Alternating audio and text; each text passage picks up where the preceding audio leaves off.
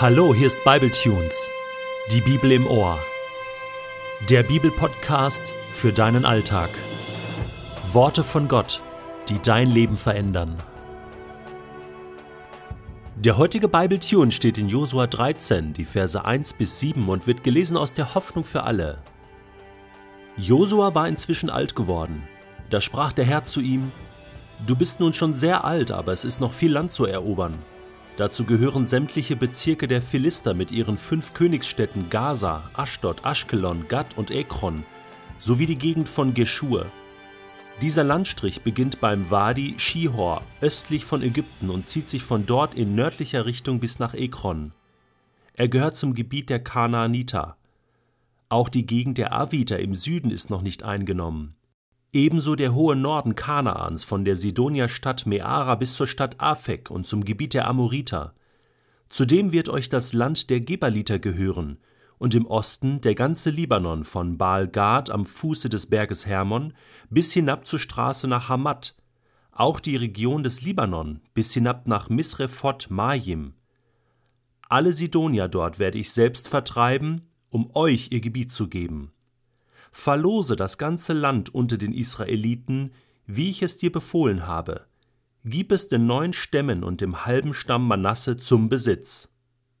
Also zuerst habe ich gedacht, das muss ja ganz schön frustrierend für den Josua gewesen sein.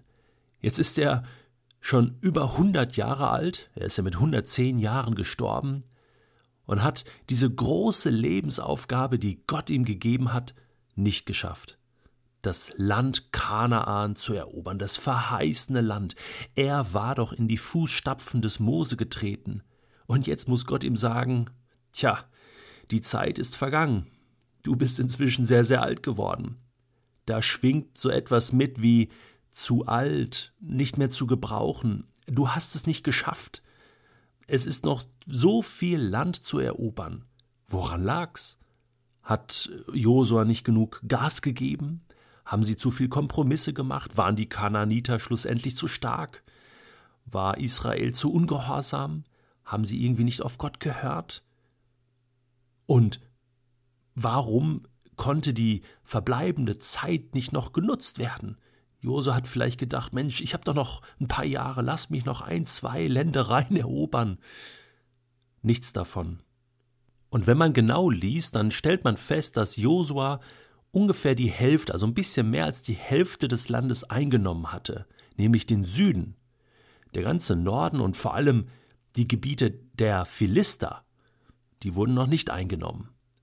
Bis zum Hermon, das Gebiet des Libanon. All das war noch in Feindeshand. Und das waren die Gebiete, mit denen Israel später sehr viel Stress hatte, also die Philister, das war ja der Erzfeind, und erst David konnte wirklich das verheißene Land bis an die verheißenen Grenzen erobern und für Israel einnehmen. So viel später erst. Also das Ganze sieht mir nach einer, ja, ich will nicht sagen Niederlage aus, aber es ist irgendwie auch nicht wirklich das erreicht worden, was geplant war, oder? Wenn ich jetzt aber den Text lese, dann merke ich, dass Gott dem Josua keinen Vorwurf macht. Da heißt es an keiner Stelle, du Versager, Josua, also äh, der Mose hat's schon nicht ganz gepackt und, und du auch nicht. Auf wen kann man sich überhaupt noch verlassen, wenn du nicht so ungehorsam gewesen wärst? Nichts, gar nichts davon. Das heißt einfach, ja, bist jetzt schon alt und da ist noch viel Land übrig.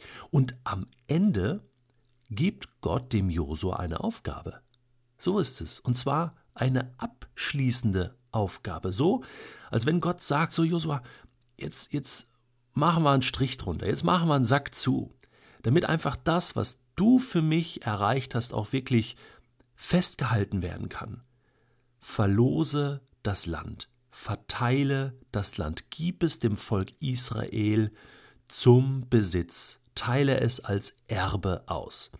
Das ist die abschließende Aufgabe. Das ist für mich gesehen eine Ehre für Josua. So ein abschließendes Geschenk. Hey, das ist jetzt so deine letzte schöne Aufgabe und dann kannst du dich zur Ruhe setzen, dann kannst du in Rente gehen sozusagen. Und den Rest, den macht dann jemand anders. Ja, das geht schon irgendwie weiter. Denn was hatten wir gesagt? Gott ist der Anfänger und der Vollender. Und das ist ja sein Land. Dieses Land Kanaan gehört ja ihm, Gott allein. Das war übrigens eine der Prüfungsfragen in meinem Theologiestudium, die ich irgendwie verhauen habe. Da fragt mich der Dozent, ähm, was ist eigentlich der Grund, warum das Land verlost wird? Warum Gott sagt, teile das als Erbe aus? Und ich habe dann hin und her mit Verlosung und was dahinter stecken könnte. Äh, ja, dass es ähm, gerecht zugeht. Ne? Wenn das losfällt, kann sich niemand beklagen und sagen, ah, ich wollte aber das Land haben. Ne? Das sah schon viel schöner aus. Also so ähm, im Sinne der Fairness. Und, und der Dozent muss dann hinterher sagen, nein, also der Grund dafür ist, dass, dass Gott der Besitzer des Landes ist und das Land so verteilt unter seinem Volk. Er ist der Verteiler und, und äh, nicht jeder kann sich nehmen, was er will, sondern er gibt es dem Volk Israel zum Besitz. Naja, heute weiß ich das besser. Und Josua wusste das damals auch. Und was war das für eine Ehre, dieses Land zu verteilen, zu verlosen? Jeder bekam ein Stück. Neuneinhalb Stämme, die anderen zweieinhalb hatten ja schon etwas, und nun ging das los. Wir kommen im Detail noch dazu, wie das dann aussah. Aber ich bin dann am Ende noch über eins gestolpert. Da heißt es, das Volk Israel bekam es als Erbe. Interessant. War denn jemand gestorben? Erbe, das drückt für mich aus, es fällt dir einfach in den Schoß. Du hast selbst dafür gar nichts geleistet in dem Sinne. Du bekommst es einfach geschenkt. Und dann habe ich mal nachgeschlagen im Alten und Neuen Testament, und es ist sehr oft vom Erbe die Rede, was Gott uns als seinen Kindern gibt, seinem Volk gibt. Da heißt es in Matthäus 25 von Gott, dem König, der zu denen an seiner rechten Seite sagen wird, Kommt her, euch hat mein Vater gesegnet, nehmt die neue Welt Gottes in Besitz, die er seit Erschaffung der Welt für euch als Erbe bereithält. Da geht es also auch um Land, was Gott weiter vererben wird. Eine neue Welt für Menschen, die ihm treu waren. Auch im Römerbrief heißt es, Kapitel 8, als seine Kinder aber sind wir gemeinsam mit Christus auch seine Erben. Und leiden wir jetzt mit Christus, werden wir einmal auch seine Herrlichkeit mit ihm teilen.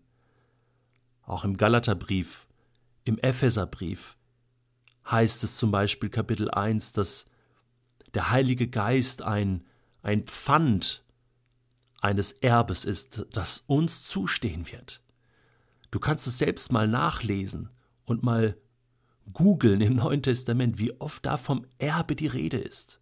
Das ist Wahnsinn. Gott meint es so gut mit uns, nicht nur im Alten Testament, auch für dich hat er ein Erbe bereit. Stell dir vor, du machst heute den Briefkasten auf und da ist ein Brief drin von einem Onkel aus Amerika, von dem du gar nichts wusstest und da steht drin, dass du Erbe bist. Wonach wirst du zuerst suchen?